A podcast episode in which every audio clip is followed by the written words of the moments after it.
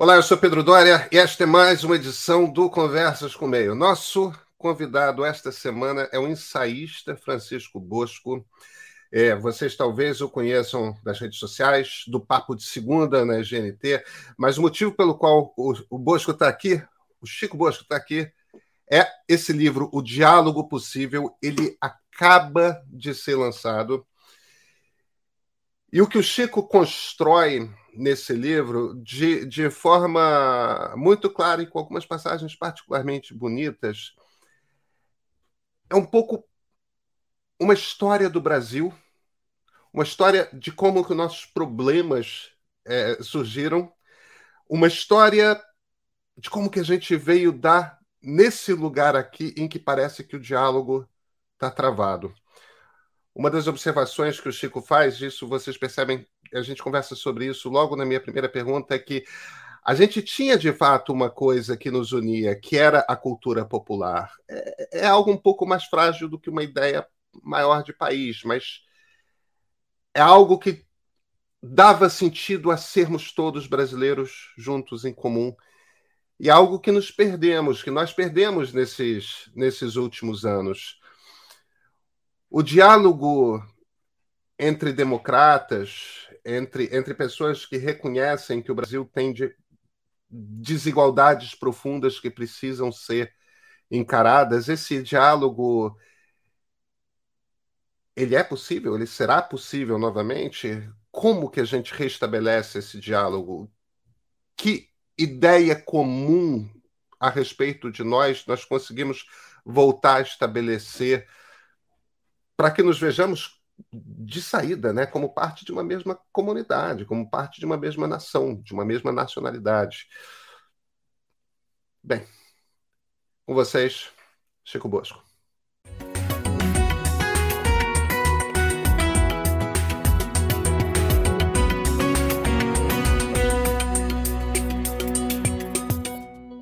Francisco Bosco, Chico Bosco, muito obrigado por ter aceito aqui o convite para essa conversa. Salve, Pedro. É um prazer conversar com você. É, eu dizia a você agora há pouco, eu tenho, tenho visto seus vídeos no Instagram com muita frequência e tem sido muito produtivos para mim, tenho aprendido bastante. É, te parabenizo pelo trabalho. O foco aqui, Chico, é o seu livro. Como, como eu estava te dizendo no nosso passo inicial, cara, livraço, espero, espero francamente que mais pessoas é, o leiam, porque a, a, gente precisa encontrar caminhos para voltar a conversar no Brasil, que a gente não está conseguindo conversar. E eu queria começar, Chico, acho que pela ideia mais bonita, me parece, que está aqui no seu livro, que é a de que a coisa que nos unia era a cultura brasileira. E, de alguma forma, ela deixou de nos unir. E, e, e essa ideia de cultura brasileira está muito ligada, eu concordo inteiramente com a, com a ideia do encontro das três raças, que ali entre os anos 20 e nos anos 30 se tornou uma ideia força que guiou o Brasil por várias décadas depois. É, é claro que ela nunca resolveu a questão do racismo dentro da sociedade brasileira, mas ela legitima, ela legitimava a ideia das três raças, do encontro das três raças, é, é, bem ou mal, ela legitimava a existência de um encontro e, e, e legitimava uma cultura comum a nós. Ela nos dava uma ideia de povo, ela explicava para a gente o que, que era que nós tínhamos em comum, sendo brasileiros. Em que momento você acha que a gente perdeu essa âncora comum, essa ideia de que há algo que nos junta a todos num povo só? Vamos lá, Pedro. Normalmente, quando a gente entra nesse campo de história das ideias, é, acho que você sabe disso, né? Quando a gente define marcos assim, tem um certo grau de arbitrariedade, é, porque são processos, né? Que costumam envolver temporalidades muito longas mas os marcos são pontos de grande concentração, condensação e irradiação. Né? é, dentro da história. É, a questão é a seguinte: diferentemente de diversos outros países, nós não fomos capazes no Brasil de estabelecermos ao longo da nossa história marcos político-institucionais que pudessem, no nosso caso, romper com as características da nossa etapa colonial e, por meio dessa ruptura, refundar uma sociedade republicana, democrática, inclusiva, é, e, e, por meio dessa refundação, fazer com que todos os cidadãos de grupos sociais diferentes pudessem se reconhecer nesse marco institucional. Trocando em miúdos, por exemplo, a França, com todas as dificuldades, limitações do processo, a França tem na Revolução Francesa esse grande referente é, que formou a nação francesa, a comunidade imaginada francesa. No Brasil, nós não temos isso, né, Pedro? Assim, os nossos marcos políticos institucionais é, foram todos, eu diria, se deram todos dentro da égide da modernização conservadora. Então, são, né, são uh, atualizações mais formais e nominais do que reais, e que, portanto, ou têm significados muito distintos para os diversos grupos sociais, ou não são suficientemente é, refundadoras para tornar-se na nossa sociedade propriamente democrática e formar esse né, uma, uma comunidade imaginada em torno desse acontecimento. Dentro disso, o que que funcionou para nós, o que que desempenhou esse papel de instância unificadora, né, produtora de uma comunidade imaginada? Foi o que a gente, ao longo do, do século XX, passou a reconhecer como cultura popular. Esse fenômeno é um fenômeno que começa desde a chegada, não de Pedro Álvares Cabral, mas de Caramuru, de João Ramalho, né, dos, dos, náufragos e degredados, e que ao se é, encontrarem, primeiro com os povos indígenas, né, é, começaram a formar esse protopovo brasileiro, é, instaurando aí a realidade, né, o fato de uma mestiçagem biocultural no Brasil. A mestiçagem no Brasil ela é um fato biocultural. Durante séculos, os séculos do, do Brasil colonial, e mesmo durante boa parte do século XIX, essa mestiçagem cultural foi muito recalcada pelas elites brancas europeias brasileiras que tentaram fazer do Brasil uma, um, um, projeto muito europeizante ainda. Né? Mas isso não vingou, né, Pedro? Assim, do ponto de vista cultural, é, com o tempo, ou foi sendo produzido um, um desrecalque e essa flor mestiça irrompeu do asfalto, como a flor do poema Drummondiano.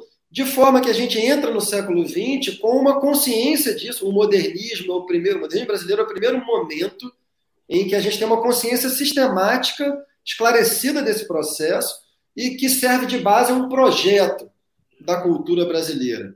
Isso depois, nos anos 30, 40, tanto com as obras do, do Gilberto Freire, quanto, quanto, quanto como o projeto é, político do Getúlio Vargas, que você conhece bem, isso, isso muda de patamar e aí nós temos uma, nós temos uma, uma consciência consolidada de uma cultura nacional que é a cultura popular, já aí é, já aí reconhecida em fenômenos como o carnaval, a canção popular, é, o futebol já começando a ser apropriado, ter protagonismo efetivo das pessoas negras. Tudo isso, Pedro, para concluir o argumento, é, fez com que nós conseguíssemos realizar no Brasil uma dimensão, essa da cultura popular, em que produzimos feitos que nunca conseguimos produzir na dimensão socioeconômica e institucional. Então, no futebol, você tem protagonismo efetivo dos negros,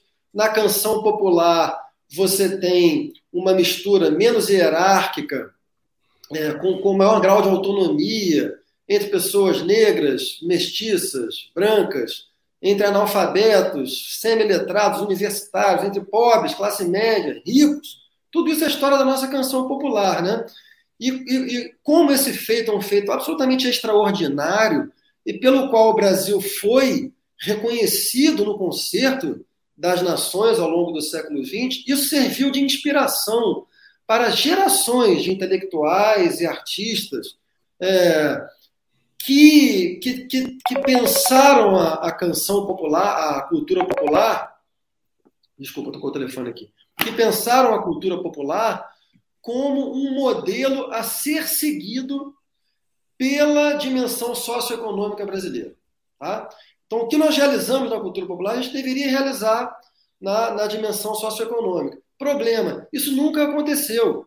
Esse sonho, ele teve o seu apogeu, eu diria, ah, nos anos 60, e às vésperas do golpe de 64, ele, ele, ele, ele, para muitos, ele parecia estar na iminência de acontecer, né?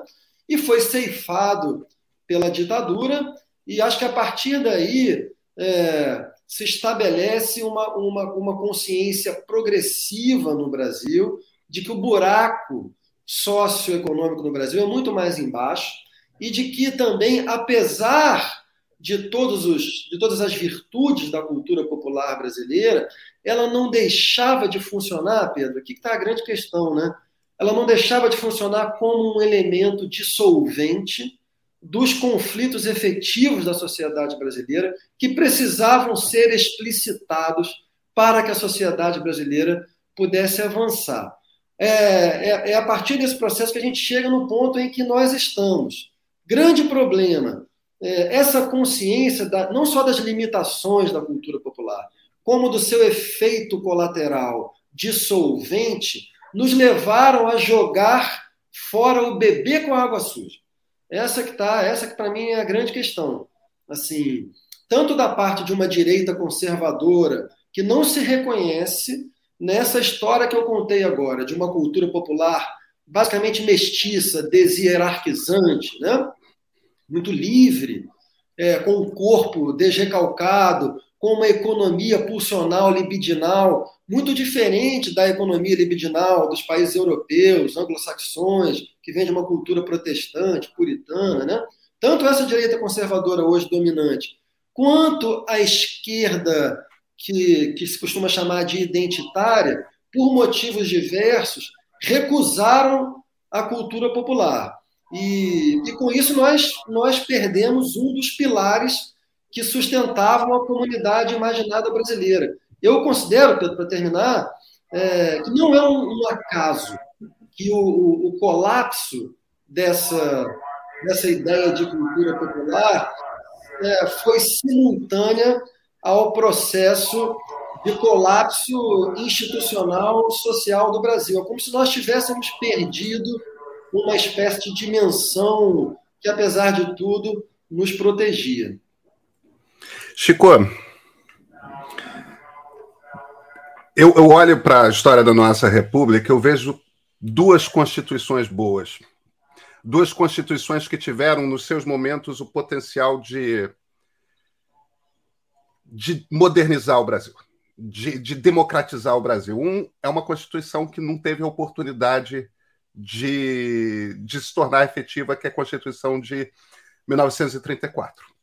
Ela nasceu Getúlio já meteu o país em estado, estado de sítio um ano depois, quer dizer, é 35 é, é, com, com a tentativa de levante comunista do, do Prestes tal, e aí descamba de vez no Estado Novo com uma Constituição fascista. A outra Constituição é a nossa Constituição, é de 1988. Você parece que concorda comigo no livro de que nós tivemos dois partidos que tentaram de fato, tirar a Constituição de 1988 do papel, que são PSDB e PT. Nos seus governos, eles tentaram, tanto para um processo de estabilização econômica, a hiperinflação era um pesadelo, quanto para um processo real de políticas sociais, integrar, democratizar e, e, e de fato, transformar esse país num, numa democracia liberal, coisa que é aquela eterna promessa, né? A gente está sempre buscando e, e, e nunca consegue, porque você tem essa máquina de essas diversas artimanhas da elite política brasileira que sempre consegue evitar a real democratização, a real integração do povo brasileiro, não só na sociedade de consumo, mas com acesso à educação, com acesso à saúde, com, com acesso aos direitos essenciais que são estabelecidos por qualquer democracia. Houve um caminho entre, entre o Fernando Henrique subir ao subir a rampa do Planalto em 2013, houve um caminho real ali de consistente ampliação de acesso a direitos e de repente explodiu na primeira crise econômica ou talvez um pouco antes da primeira crise econômica a coisa explodiu de vez explodiu com 2013 Vamos, vamos começar pelo básico. O que, que foi 2013 para você? Ah, vamos ver, Pedro. É, eu tendo a pensar que, diferentemente do que, do que foi a, a, primeira reação de muita gente quando 2013 eclodiu, né? que aquilo parecia um raio em céu de brigadeiro, né?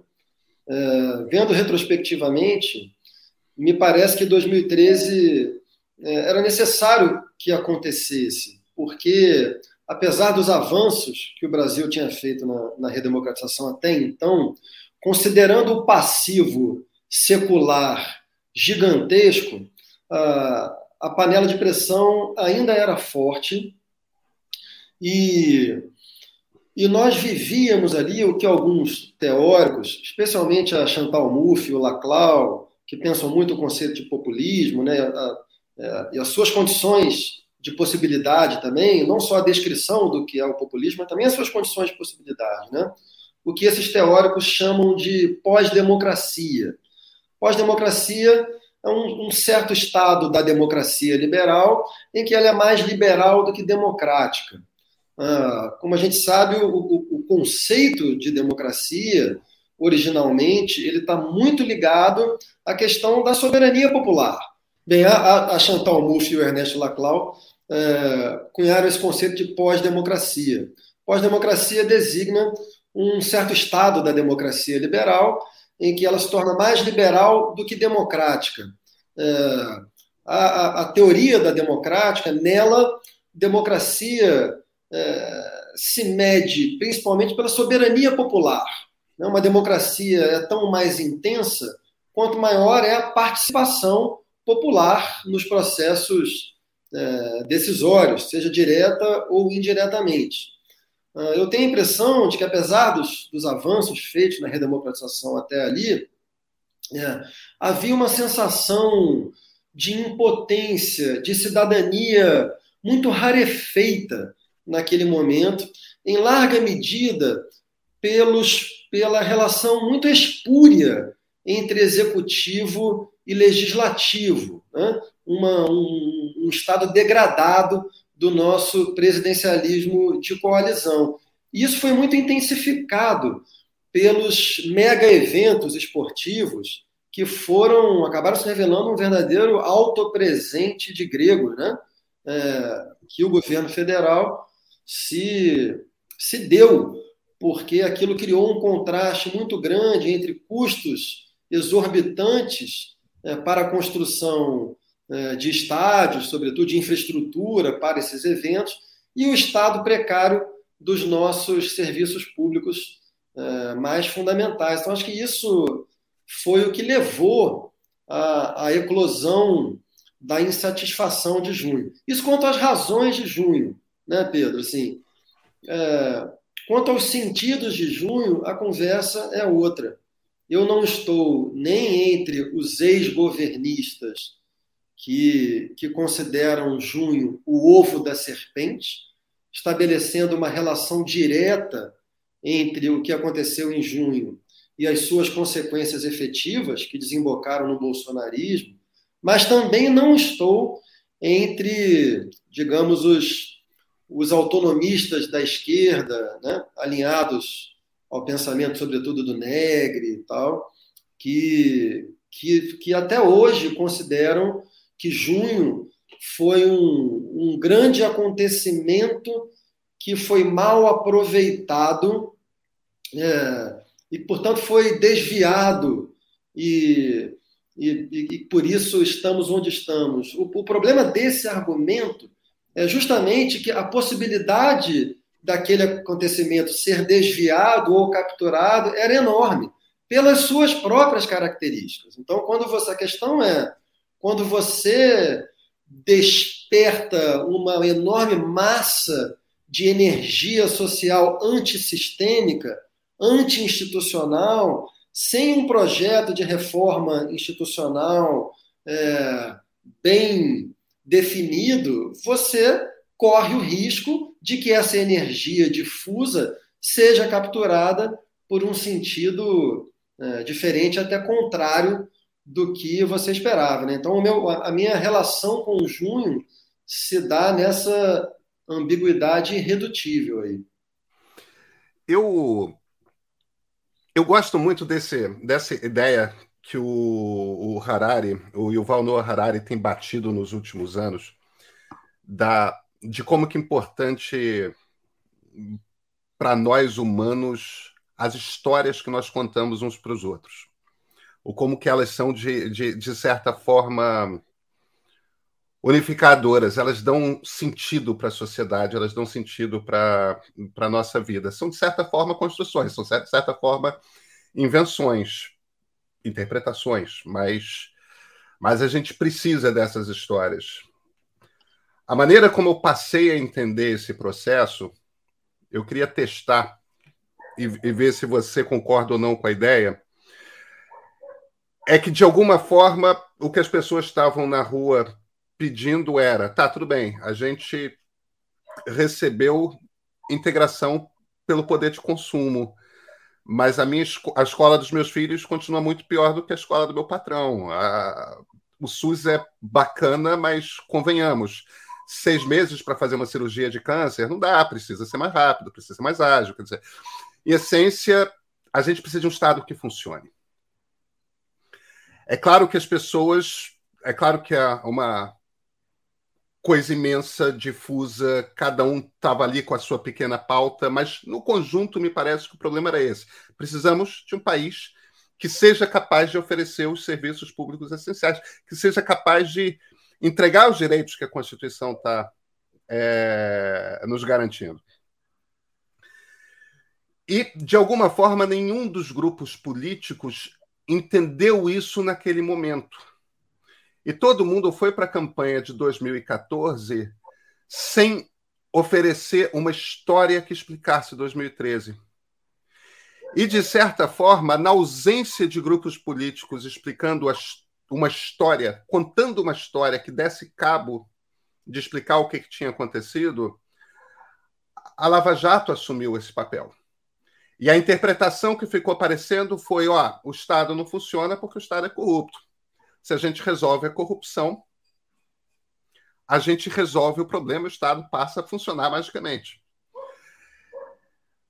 Era a única história que tinha, que estava oferecida ali naquele momento. Aliás, ainda é meio que a única história que está oferecida para explicar, porque de resto o que você tem é gente dizendo por aí que, sei lá, é, é, é, o, o, Obama orquestrou de dentro da Casa Branca um levante popular no Brasil. É, é, é ou, ou, então os fascistas, ou enfim, nenhuma outra história que tenha mínima, mínima coerência que não para pequenos grupos.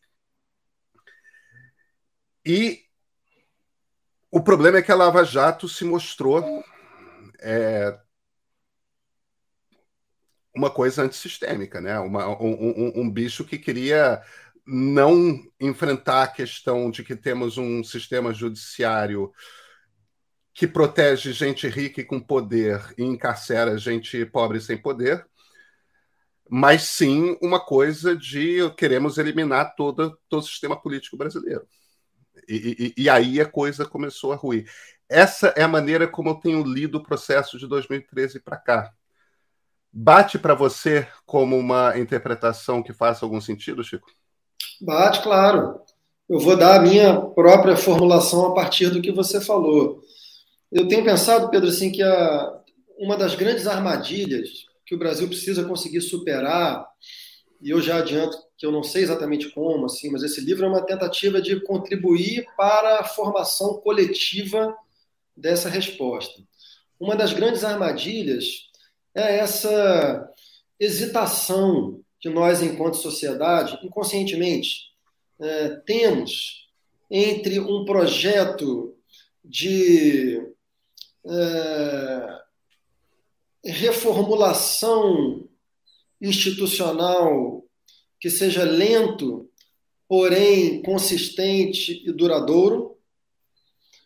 Esse é um caminho, esse é, esse é o caminho que a gente trilhou durante as duas autoridades duráveis da redemocratização, PSDB e PT, né? mas é um, um caminho que enfrenta muitos obstáculos. Então, os seus, os seus, os seus avanços parecem à sociedade, com razão, muito lentos diante das urgências da sociedade. Né? E, no entanto, sobretudo quando comparados a, ao que acontece quando esse processo se interrompe, fica muito claro que, apesar das limitações, havia um caminho ali que, que poderia ser, é, teoricamente, pelo menos, tá, Pedro? Poderia ser corrigido. Não era difícil identificar, é, não era tão difícil identificar algumas das limitações e corrigi-las. O problema maior para mim é político, é que o tempo todo a gente está lidando com um nível, que é o nível teórico, você consegue identificar os problemas, propor políticas públicas. Outra coisa é o Brasil real, é a cultura política brasileira, são os, os grupos de interesse organizados, etc. E tal. Mas um caminho é o caminho de aperfeiçoamento institucional. Como esse caminho se revelou insuficiente, simplesmente todos os atores protagonistas da última década no Brasil resolveram, não de forma consciente ou não sempre consciente, é, resolveram apostar num caminho antissistêmico, anti-institucional. Então, quais são, os, os, na minha opinião, os cinco atores protagonistas da nossa última década? Junho de 2013, esse levante da sociedade civil, é, por definição antissistêmico, né, uma maneira difusa contra o sistema político como um todo, portanto, anti-institucional. É, a nova direita que surgiu a partir daí, que partiu de uma premissa também correta, assim como junho. A premissa de junho é: existe um, um conluio espúrio entre os poderes, entre o executivo e o legislativo, precisa de um terceiro termo para poder pressionar essa relação e transformá-la, porque se deixá-la é, dentro dos seus próprios termos, isso não vai a lugar nenhum. Né? Então, a, a premissa está certa. A solução foi antissistêmica. É, antes da nova direita, a Lava Jato, como você falou, a Lava Jato captura essa energia.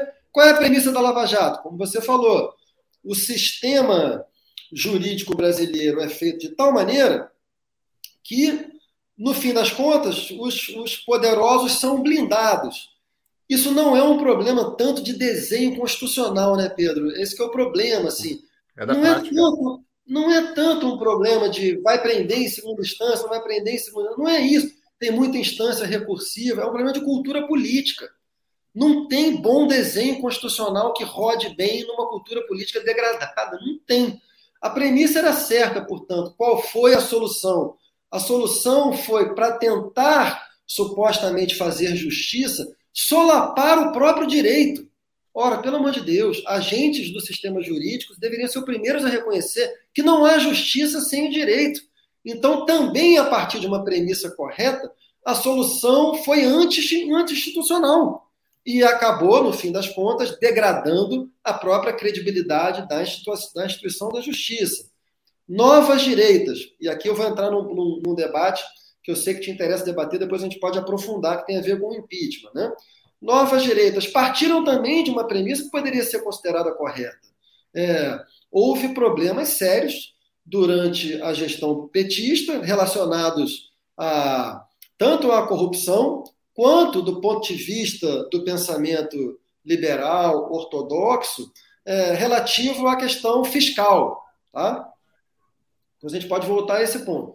A premissa, a premissa está certa. Houve de fato problemas graves de corrupção e problemas graves de condução de política econômica no que diz respeito à questão fiscal. Qual foi a aposta? De novo, foi uma aposta, aí eu sei que você não concorda exatamente comigo, foi uma aposta que eu considero é, anti-institucional. Eu considero que o impeachment foi a maior violação das regras de autocontenção é, história da redemocratização brasileira, que, entretanto, é feita de muitas violações a essa regra. Depois podemos voltar a isso. É...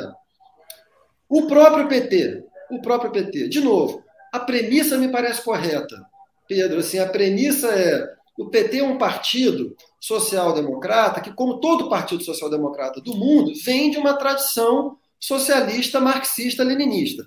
O que que essa tradição pensa? Essa tradição pensa que não existe democracia. Ponto. Não existe democracia neutra. Existe democracia burguesa ou democracia proletária. Democracias liberais são democracias burguesas. O que, que significa? Significa que nelas o Estado e as suas formas jurídicas não são é, uma instância que vá, que vá fazer uma mediação é, neutra dos conflitos sociais. Não é isso. São simplesmente formas abstratas para defender os interesses das elites no poder. Essa premissa está certa? Para mim, em boa medida está. Não está totalmente, mas em boa medida está. É, qual foi, então, então o que, que o PT fez diante disso? Essa é a minha leitura. O PT pensou: se nós jogarmos o jogo da democracia burguesa, nós seremos derrotados. Então, toda a corrupção, me parece que encontrava uma justificativa dentro da direção do partido, que era essa. Nós estamos atuando dentro do que a gente poderia chamar de uma perspectiva de justiça utilitarista. Nós estamos violando o direito em nome de um bem maior, que seria a consecução do nosso projeto de transformação da sociedade brasileira, que não poderia ser levado a cabo dentro das dos parâmetros da democracia burguesa. Veja que, que paradoxo difícil de, de desativar, porque claramente, se você viola ah, os parâmetros da democracia burguesa, você está entrando num, num, caminho que é perigosíssimo. Né? Então tem uma armadilha aí é, que estava pronta. Mas, de novo, a premissa pode ser correta, a solução é, no limite, antissistêmica também. É, corrói as instituições. É, e, finalmente, os chamados grupos identitários. E eu, e eu aqui faço um parênteses que me parece muito importante. Por que, que eu, eu chamo esses grupos de identitários? Porque tem uma diferença é, pela qual eu luto intensamente. Acho que todos deveriam lutar, que é a diferença entre pessoas para as quais pessoas que estão engajadas numa, numa luta antirracista, numa luta por igualdade de gênero, numa luta anti-LGBT-fóbica, tá? É, essas pessoas são umas pessoas. E existem outras pessoas que também lutam por tudo isso, mas a partir de um conjunto de premissas e de métodos específicos. É, é o alinhamento, é a defesa desse conjunto de premissas e métodos que configura um certo grupo político como sendo identitário. Quais são essas premissas e métodos? Diversas.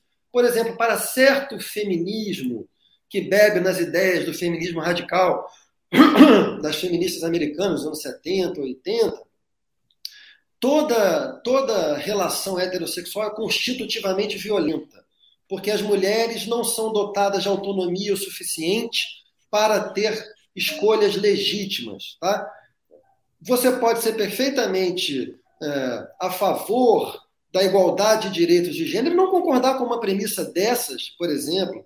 O que, que acontece? A gente tem que parar de confundir que quem critica premissas como essa, entre muitas outras, tá? é, é, é misógino ou é racista. Então, uma coisa são movimentos identitários, outra coisa são pessoas antirracistas, antimisóginas, etc. E tal. Pois bem, movimentos identitários, a partir de uma premissa correta, o Brasil é um país largamente racista, o Brasil é um país que tem problemas de assimetria de gênero sério, o Brasil é um país LGBT, LGBTfóbico em boa medida. A premissa é correta. Qual foi a, a direção, o sentido? Também ele a gente poderia chamar de anti-institucional. O que os movimentos identitários fizeram foi, em larga medida, é, tentar fazer justiça também solapando o direito. E solapando, quando não o direito, aquilo que a gente poderia chamar de um devido processo moral. Então, por exemplo, quando eu escrevi o meu livro A Vítima Tem Sempre Razão, ênfase no ponto de interrogação, o que estava acontecendo naquele momento no debate brasileiro era basicamente o seguinte: é, um, alguém pertencente a uma minoria social acusava um homem, homem branco, heterossexual de alguma coisa, e aquilo imediatamente era tomado como uma sentença. Então você não tem direito ao contraditório, você não tem direito a levantar evidências a seu próprio favor, você não tem aquilo que a gente poderia chamar, portanto, de, direito a um devido processo moral. Pedro, por favor, o que, é isso? Isso é desrespeito à, à instituição. Né? Então, para terminar o raciocínio, pela leitura que eu faço dessa última década é que todos os grupos sociais relevantes no Brasil, todas as lideranças políticas relevantes no Brasil, partiram de premissas corretas e apostaram no caminho que, no limite, a gente poderia chamar de anti-institucional. Então, acho que uma das grandes questões que a sociedade brasileira tem a resolver é o que, que a gente vai fazer com essa armadilha? A armadilha é o caminho institucional é lento e conta com obstáculos reais. O caminho anti-institucional costuma produzir conquistas a curto prazo e degradar o ambiente geral a médio e longo prazo. Todos esses atores que eu elenquei aqui tiveram ganhos a curto prazo e prejuízos a longo prazo. É, os identitários, a conta é mais complexa, mas mesmo eles, eu considero que, enquanto identitários e não enquanto agentes de uma luta antirracista, etc. Essa luta está avançando, felizmente, mas as premissas identitárias estão perdendo. Então, todos tiveram ganhos de curto prazo, mas acabaram degradando o processo brasileiro geral no longo prazo. Essa é a leitura que eu faço, Pedro. Eu não discordo da leitura que você faz sobre impeachment, não, tá? É... Meu único ponto a respeito do impeachment tem sido eu, eu, sou contra chamar um golpe de Estado algo que está dentro da Constituição. Agora, que foi uma trapaça, que foi uma, violenta, uma violência institucional, foi é, como, como o acúmulo de dinheiro para se manter no poder por parte do PT, foi. Como a escolha de método e objetivo de ação por parte da Lava Jato, foi. Como coletivamente todo mundo escolheu jogar fora das regras. Ou é, nessa, nessa, nesse limiar da legalidade. No caso da corrupção, é, eu estou dizendo que é no limiar da legalidade porque era uma prática constituída no Brasil há tanto tempo que, de certa forma, era aceitável, faz parte do jogo, todo mundo faz. É, então, dentro desse limiar entre o legítimo e o legal, todo mundo começou a agir e implodiu tudo. E aí eu queria puxar, você fala um bocado sobre, sobre o Olavo. E, e é engraçado que, lendo, lendo a parte que você fala sobre as ideias do Olavo de Carvalho, é, há muito tempo que eu não li alguém disposto a encarar de forma séria. Vamos, vamos ver o que, que, ele diz e vamos, vamos analisar a leitura que ele faz do Brasil. Tem uma nova direita nos Estados Unidos que é uma coisa mais é, é extremamente reacionária, mas é, mas é muito mais séria do que os malucos, que o Anon, etc. Que eles fazem uma leitura que em alguns pontos me seu livro, você observando pontos a respeito do Brasil, você é, me, me, me, remeteu a essa nova direita. O, o, a leitura que eles fazem nos Estados Unidos é o seguinte: ah, existe uma espécie de conluio de uma elite intelectual que são as pessoas que frequentam mais ou menos as mesmas universidades, trabalham nas mesmas firmas de direito, trabalham nos mesmos jornais, trabalham. Tipo, é, uma, é uma elite que meio que os, as pessoas, os think tanks, etc., eles são treinados a pensar de uma mesma maneira, eles pensam de uma mesma maneira, alguns são democratas, outros são republicanos, mas no fim das contas frequentam as mesmas festas, frequentam os mesmos ambientes. E suas discordâncias parecem discordâncias, mas no fim das contas é uma coisa superficial e ninguém está olhando para o povo. É muito mais sofisticado como crítica do que o QAnon, porque o QAnon é um delírio paranoide essa descrição de como funciona a elite americana e esse descolamento cada vez maior dessa elite americana, dessa elite intelectual, tá? Americana, é, que é quem também decide, que é quem faz os debates públicos e é quem decide políticas públicas. Há de fato esse descolamento acontecendo entre essa elite e o povo. O vão aumentou que é uma das muitas formas pelas quais essa desigualdade que, que, surgiu nos últimos 30 anos, ou se aguçou nos últimos 30 anos, se mostra. Não é só econômica, é também em quem tem acesso ao debate público.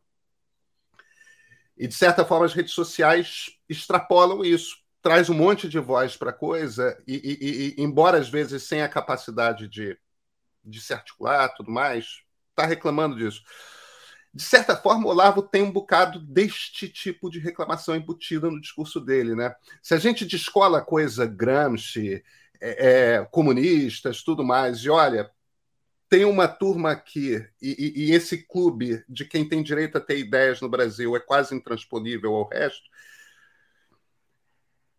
Montou-se um movimento neofascista em cima de uma crítica que deveria de fato ser discutida, não? Sim, sim. Eu, eu sou muito sensível a essa, a essa crítica do Olavo de Carvalho. É, e aqui um disclaimer de cara, né? Assim, eu considero que o Olavo de Carvalho é o intelectual mais influente do Brasil nas últimas décadas e o mais nocivo. O saldo do, do trabalho é um saldo terrível. Assim, profundamente é, antidemocrático. É, é uma proposta uhum. neofascista, literalmente, no fim das contas. É, é o founding father do que você chamou de mentalidade paranoide brasileira. Assim. É, então, ok. Isso não significa, entretanto, que tudo o que ele diz esteja completamente errado. Né? Aliás, o Olavo é um, é um caso muito curioso, Pedro. Assim, eu não me lembro de outro em que, na mesma obra, às vezes no mesmo livro, às vezes na mesma página, você tem formulações brilhantes e outras completamente descoladas da realidade. Pois bem, eu considero sim que o Olavo tem, ao menos em parte, razão quando ele critica longamente a hegemonia das ideias de esquerda no Brasil e as suas consequências.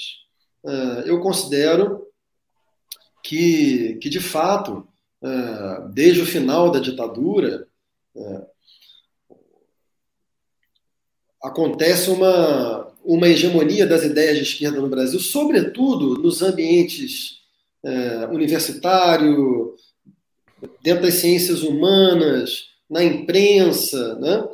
É, mas não, mas esse pensamento ele deve ser relativizado, porque em outros meios isso não aconteceu, né? Por exemplo, dentro da discussão econômica, é, eu tendo a pensar que os ortodoxos é, talvez levem a, melhor. Samuel Pessoa, meu, meu bom amigo economista ortodoxo, provavelmente vai, vai discordar de mim. Ele discorda de mim sempre, quando se trata de, de economia. Assim, eu aprendo muito com ele. Mas, mas, enfim, o que é importante disso, Pedro, é que é, nós não fomos capazes de criar, me parece, um ambiente de debate público em que ideias da direita se sentissem autorizadas a participar do debate. Isso porque, em, boa medida, a, a, a direita sai da ditadura muito associada à ditadura. Então, uh, essas ideias elas foram, elas foram muito represadas durante muito tempo. É, e aí, aí tem um problema, né, Pedro? Assim, a, a esquerda tem, tem uma dificuldade muito grande de considerar que o pensamento da direita é, deva ser aceito numa democracia liberal. Assim, eu já, eu já vi mais de uma vez lideranças, no meu livro mesmo tem uma declaração da Maria do Rosário, se não me engano, assim, dizendo que o, que o pensamento da direita é necessariamente antidemocrático. Não, ao contrário. O pensamento da direita é constitutivo da democracia.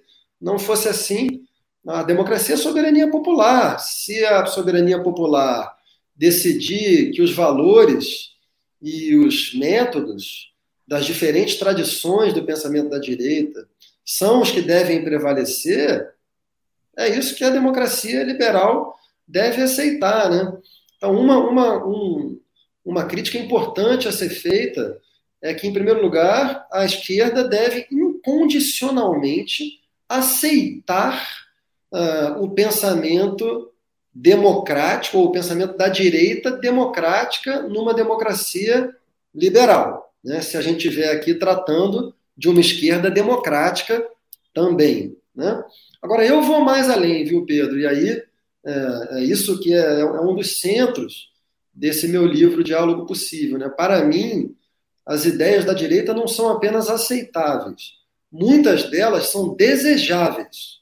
Eu sou uma pessoa de centro-esquerda, um liberal de esquerda ou uma pessoa de esquerda é, que defende princípios liberais, é, e considero que as diferentes tradição, tradições da direita têm muito a, a, a, a contribuir para a sociedade brasileira, não apenas brasileira, evidentemente. Então, eu considero que, por exemplo, a tradição do liberalismo civil tem contrapesos muito importantes para as exigências mais do que justas de democratização da sociedade brasileira. Isso, para trocar em miúdos, a gente vê com muita clareza nesse debate em torno do identitarismo.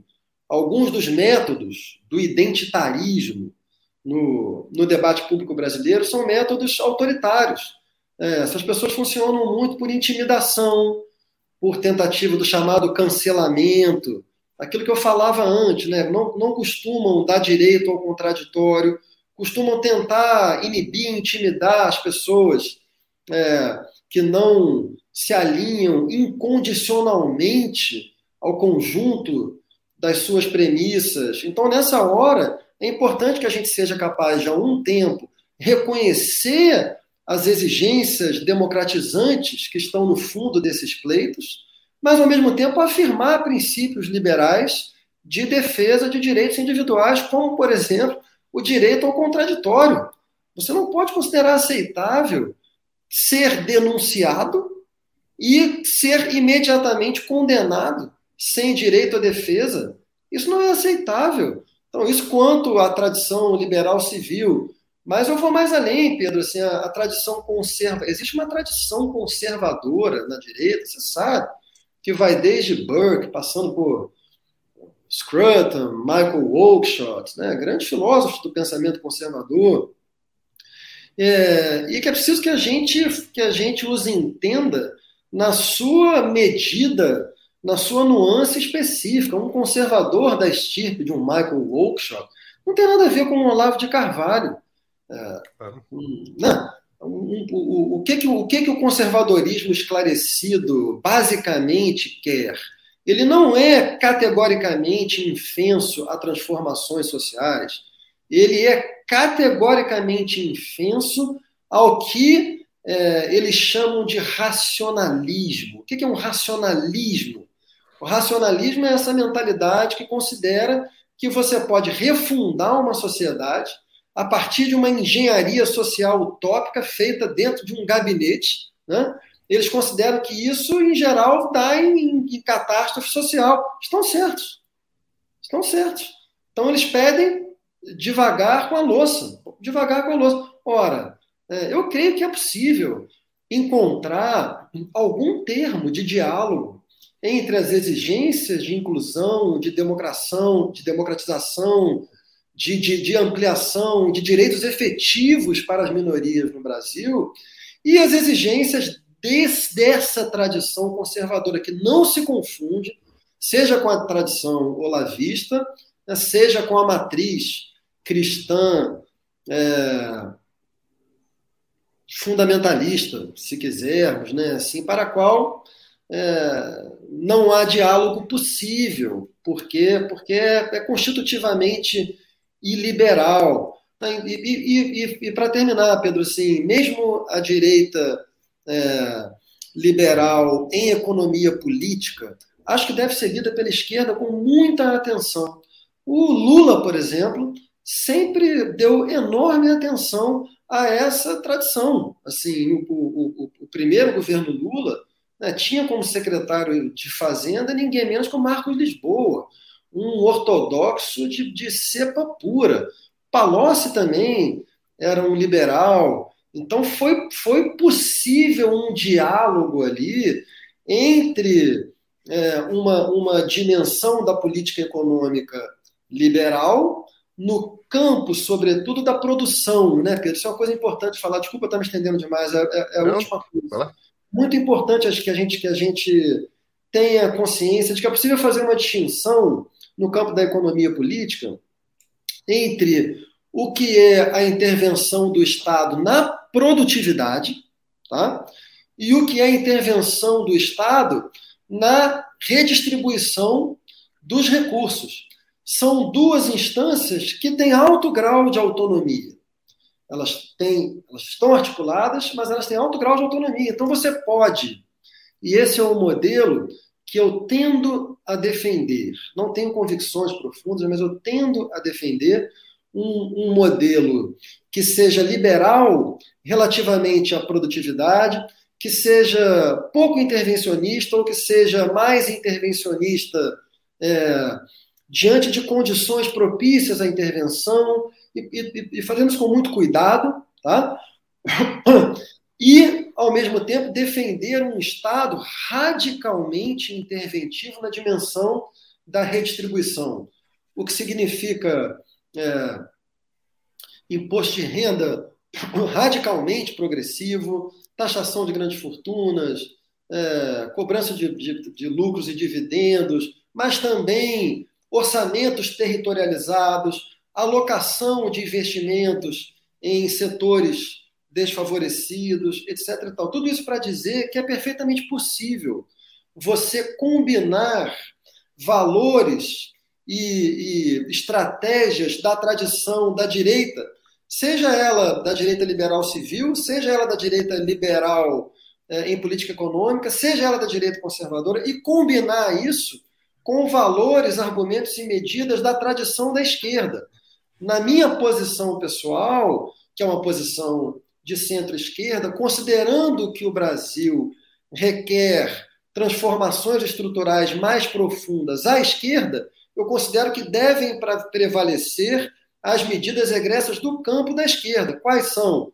É, como eu falei, reforma tributária, uma reforma do sistema jurídico no Brasil que repense toda a questão carcerária no Brasil. É uma, é uma situação grotesca a situação do Brasil, em que você tem uma, uma porcentagem grande da população carcerária que sequer foi a julgamento, são presos provisórios e que apodrecem em cadeias. Isso é uma coisa absurda. Muita gente que é preso, que poderia passar por outros tipos de, de justiça, justiça restaurativa em alguns casos. Então, a situação carcerária no Brasil também deveria ser objeto de uma transformação estrutural profunda. A política de drogas no Brasil uma política deveria ser completamente transformada no sentido de uma descriminalização, é, que pudesse incluir uma compensação aos grupos sociais, territoriais, que foram os mais diretamente atingidos por essa política criminosa do Estado brasileiro. Para terminar, eu considero, portanto, que é perfeitamente possível é, que a gente saia desse registro é, absolutamente entrincheirado que da parte da direita considera que qualquer ideia egressa de qualquer lugar do espectro ideológico da esquerda é, veja só, que grotesco, comunista, ou, é, enfim, aparelhador do Estado, corrupto, etc. E tal. Mas do outro lado, a caricatura não costuma ser menor. Considerar que é. qualquer ideia do campo da direita é neoliberal ou fascista, que está só um degrau é, abaixo de neoliberal nas desqualificações. Então a gente pode elevar esse debate, mas para isso é preciso que a gente saia dessa dinâmica de lógica de grupo. Né? É preciso que a gente renuncie aos, aos prazeres narcísicos do acolhimento e estude faça um, debate mais sério.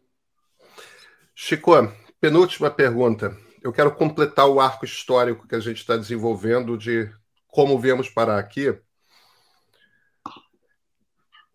Você estava falando da política carcerária brasileira. Com muita frequência a gente usa o termo análogo à escravidão para aquelas situações daquelas fazendas, principalmente no norte, no centro-oeste, lá onde Judas perdeu com as botas, em que mantém aqueles sistemas de rapidamente endividam os funcionários para torná-los essencialmente escravos. E a gente nunca usa análogo à escravidão para se referir às nossas cadeias. Mas é a mesma coisa, né? A gente trata as pessoas que estão dentro das nossas cadeias como nós tratávamos durante a colônia o império os escravos. Quer dizer, aquilo ainda está entre nós. É, o 13 de maio não resolveu a, a, a essa, essa nossa essa nossa violência que está entre nós, que faz parte de ser Brasil. O, o ponto pelo qual eu estou é, trazendo isso é, como você disse aqui, como você diz no livro, tem esse aspecto das coisas que a gente disfarçava, a gente fingia que não estavam lá. E, de certa forma, 2013 é um pouco uma explosão de vem cá, não vai resolver o, o, a quantidade de lixo que está embaixo do tapete, a gente tem que limpar isso aqui, a gente tem que democratizar esse país. De certa forma, é um backlash. Né? Você pondera essa questão. É um backlash do reacionarismo brasileiro que a gente está vivendo. Eu estou falando a Bolsonaro, ou as forças que elegeram o Bolsonaro, aquele lado mais feio da Lava Jato que começou a, a, a emergir ali no, nos protestos contra a Dilma imediatamente antes do, do impeachment, que é uma coisa que está, inclusive, à direita de Médici, que está à direita do. Eu estou citando o Médici aqui porque é o cara que eu considero o pior dos presidentes generais do, do, do, do período da ditadura. Aqui, a gente tem agora um movimento, e a gente agora tem umas forças armadas que estão à direita daquelas forças armadas e da ditadura militar. E tem uma base de apoio popular que, embora minoritária, cara, é muita gente. É o quê? Algo entre 15% e 30% da população, é difícil mensurar com, com, com certeza. É uma quantidade imensa de pessoas que, que não são conservadoras, é, é que, que flertam com algum tipo de reacionarismo que, que, que francamente, eu, eu não tenho nenhuma dificuldade de, de chamar de fascista, e não como xingamento, mas como descrição do que é. Quando eu ouvia lá atrás é, gente da esquerda falando: ah, não, isso é classe média com preconceito porque tem gente pobre pegando avião e não consegue ver gente pobre no aeroporto, eu meio que dava uma descontada. Ah, não, isso aí é preconceito de esquerda com gente que está do outro lado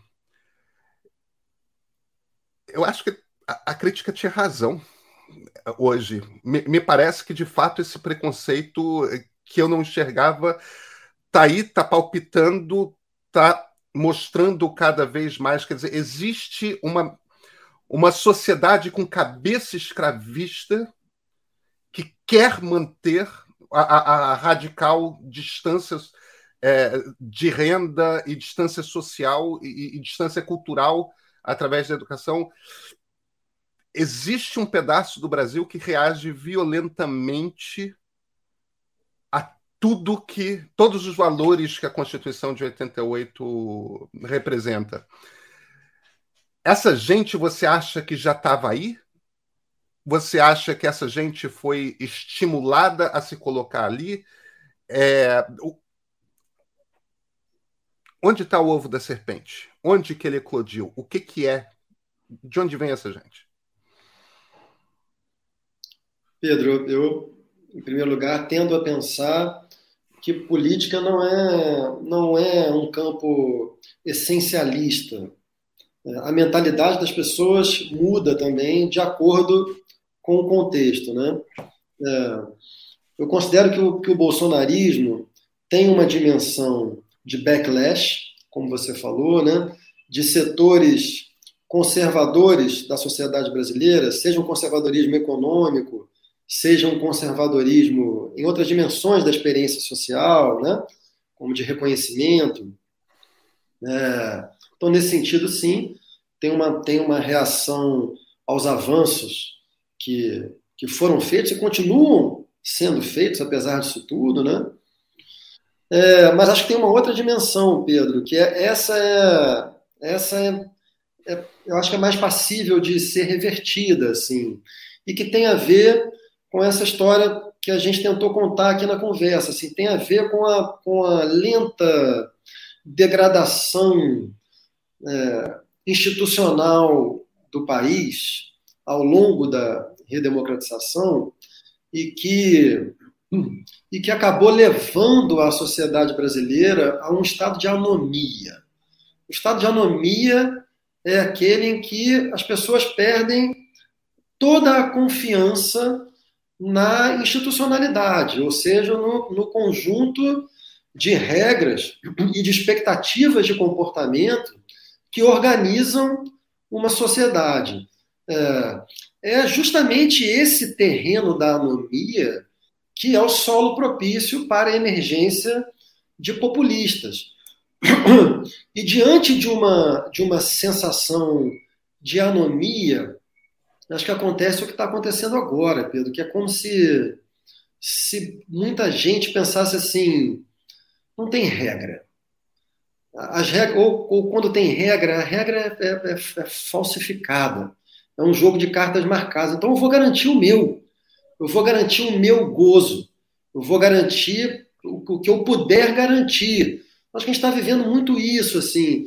E aí tem essa, essa união de grupos muito diferentes, é, lutando pelo seu próprio gozo e abrindo mão de qualquer sentido de coletividade.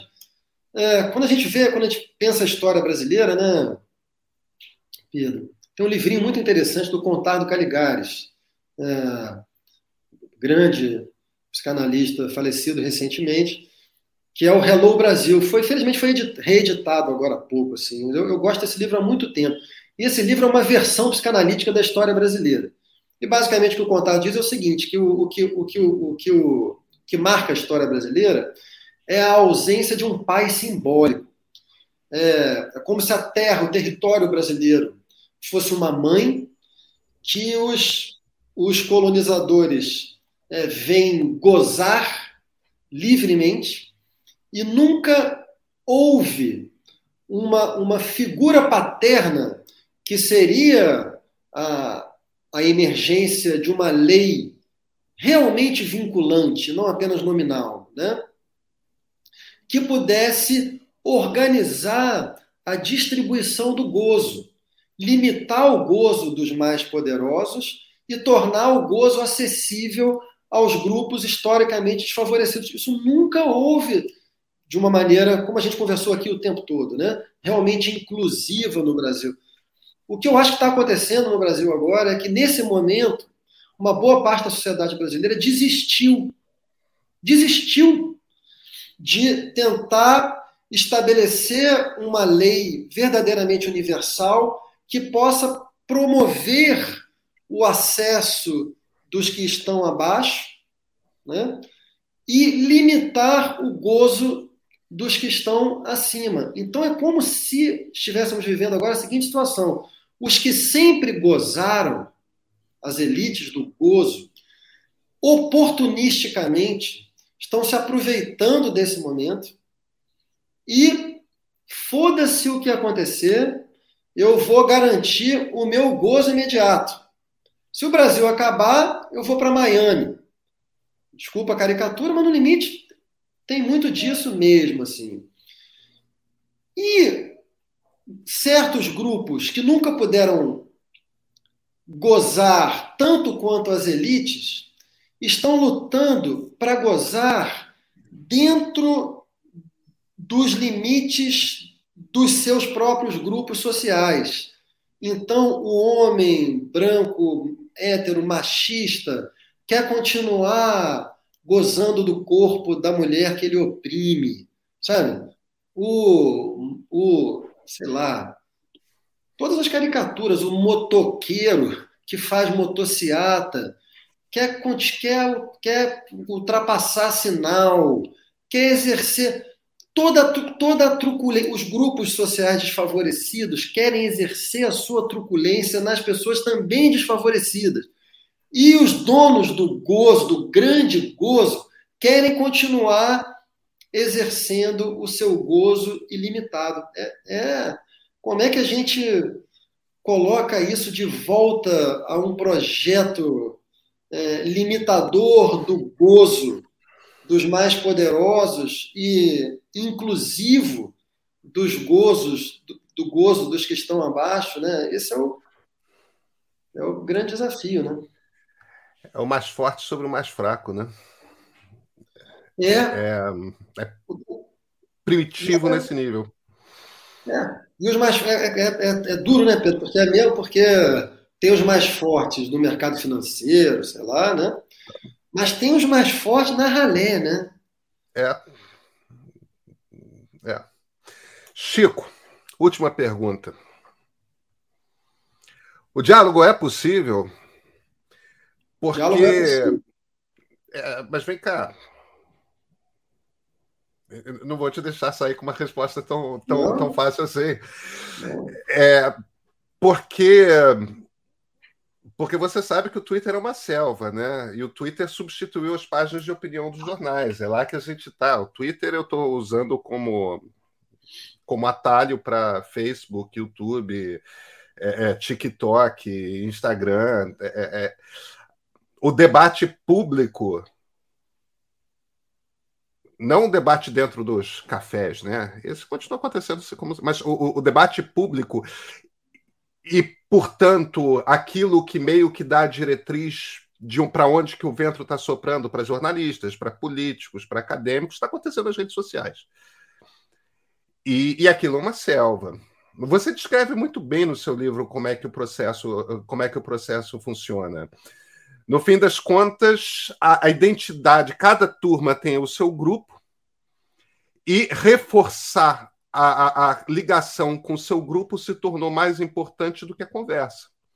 Então, cada um tem aquela meia dúzia de slogans que fica repetindo, tem aquela versão da história que construiu para si, e, e essa versão da história não pode ser questionada, se transforma em dogma, porque a partir do momento que você levanta a possibilidade de questionar a, a, a sua versão da história, você vira um apóstata, você é posto para fora, você é questionado. Nesse tipo de ambiente, o diálogo não é possível. Porque o custo social de você pensar, estou usando palavras suas no livro, o custo ah, pessoal de você pensar, ou seja, de você questionar as suas próprias crenças, é alto demais.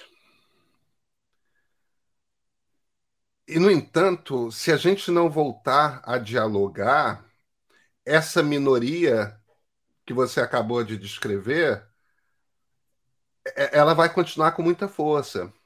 Enquanto os outros vários grupos não forem capazes de conversar entre si, não adianta a gente ser 70%, 80% da sociedade. É, estamos espatifados achando que nossas divergências são mais importantes do que a gente tem em comum, que é o desejo de manter uma democracia no país. No, no país. Se o diálogo é possível, qual é o caminho para restabelecer o, o, o, o diálogo? Bom, vamos lá, Pedro. Primeiro, uma, uma premissa importante aí, que é, é de novo, a, a Chantal Mouffe, ela, ela fala o seguinte: você tem, você tem basicamente duas formas de pensar e de agir politicamente. Uma é o caminho da tentativa de produção de consenso. Outra é o caminho da aposta no dissenso, quanto mais agudo, melhor. Né? Eu considero que a, a aposta no dissenso ela é que está prevalecendo no Brasil e ela paralisa o Brasil, porque o que você tem são dois grupos mais, né? Mas basicamente assim, vamos para fins didáticos aqui. Tem dois grupos que estão pensando radicalmente diferentes, né? E, e tão radicalmente diferentes e, a, e as forças são mais ou menos mais ou menos, pelo menos nesse momento, né, é, equilibradas ao ponto de que nenhum dos grupos consegue prevalecer e, e tocar uma agenda de transformação num sentido. O que você tem é um, uma tensão permanente que acaba produzindo o pior dos equilíbrios, que é um equilíbrio paralisante. Sim, é, essa situação em que estamos. A aposta no, numa tentativa, não exatamente de produção de consensos, né? mas de diálogo. O que significaria o diálogo aí? Significaria parar de desqualificar em totum a posição do outro, que é o seu adversário político previamente definido. Né? Então, se a gente consegue é, estabelecer uma margem de manobra para fazer essa conversa, eu acho que a gente consegue é, uma, uma linha política, institucional e social, cultural, que seja um tempo transformadora e durável, porque é assentada sob é, algum consenso, ou pelo menos a diminuição, o esvaziamento, a deflação desse dissenso, que já não é mais dissenso, é uma, é uma verdadeira discórdia. Né? Isso é uma premissa. Você me pergunta: o diálogo é possível? Ah, o que eu procurei mostrar nesse livro é que, teoricamente, o diálogo é possível. O que, que significa dizer? Significa dizer que, diferentemente das caricaturas que tem povoado o debate público no Brasil, quando você estuda mais profundamente as tradições que estão em choque nesse momento, é, existe um caminho para você pensar possibilidades de coabitação dessas tradições em um mesmo regime político, em uma mesma sociedade. Então, você tem, você tem, se você é de centro-esquerda, isso significa que você não recusa completamente valores que são da direita. Se você é de centro-direita, isso significa que você não recusa completamente valores que são da esquerda.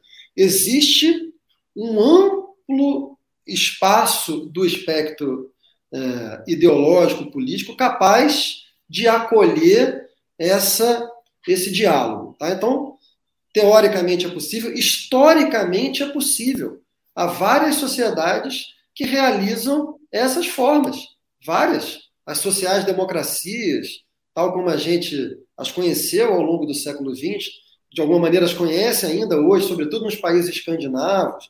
Todas as democracias liberais, Pedro, em maior ou menor medida, né? sejam elas mais à direita, mais à esquerda, de alguma maneira se movem dentro desse espectro. Né? A gente não deve cair na armadilha é, de querer voltar ao estado anterior da democracia brasileira, porque afinal de contas foi esse estado que acabou nos levando aqui. Então a gente tem que ser capaz de identificar o que deu errado ali, né, para poder corrigir. Mas isso tudo é a conversa teórica. É, evidentemente, nós estamos lidando com um fenômeno que é, em grande parte, psicoafetivo. Nós estamos lidando com, com estruturas é, narcísicas que são muito poderosas. E todo mundo que, que, tem algum contato com a psicanálise sabe que o que comanda o mundo não é a racionalidade, o que comanda o mundo é o imaginário, são os afetos, é a economia pulsional, libidinal. Então, assim, é, concretamente, o diálogo é possível? É, mas é, é a luta da racionalidade contra as tendências imaginárias afetivas que são muito poderosas. O que a gente pode fazer, Pedro? O que a gente pode fazer é o que a gente está fazendo, né? O que a gente pode fazer, no, no caso do meu livro, é, eu tentei dois caminhos. Um, tentar elevar a consciência social relativamente a esse problema das lógicas de grupo, e aí né, fazer um apelo de ordem moral aos participantes do debate, que é o seguinte apelo: tentem prestar atenção é, em até que ponto, é, em nome das suas compensações narcísicas, vocês podem estar sacrificando um entendimento mais é, correto da realidade brasileira e, portanto, produzindo é, respostas que não vão ajudar.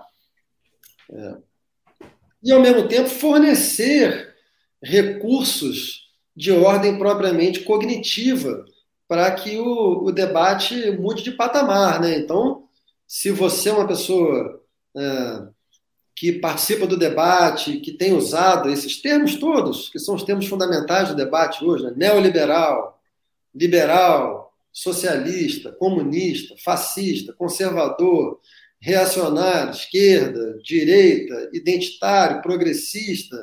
Então, é, é, é, importante que você saiba do que você está falando.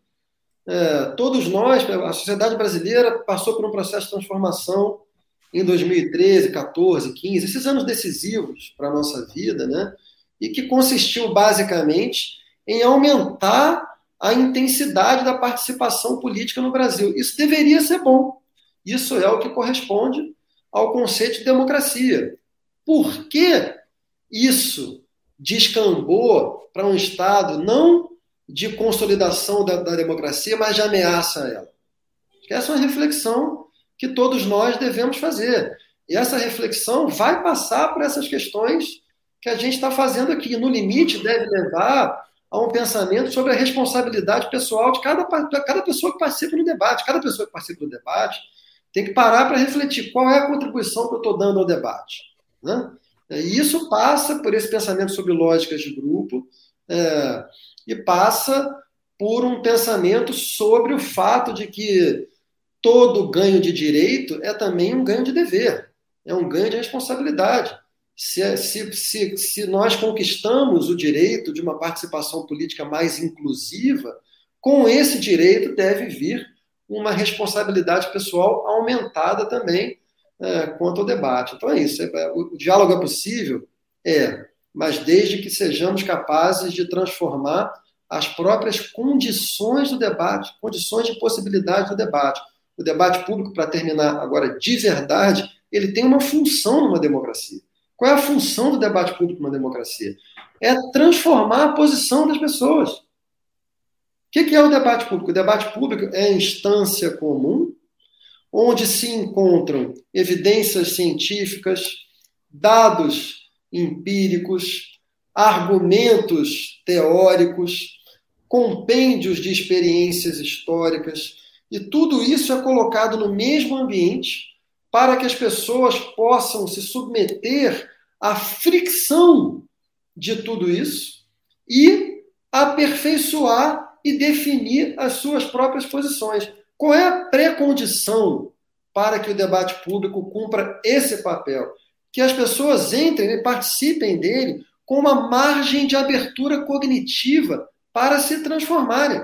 Se você entra no debate sem nenhuma margem cognitiva, já sabendo categoricamente qual é a sua posição, então você, você está contribuindo para a disfuncionalidade do debate público. Então, não tem debate público.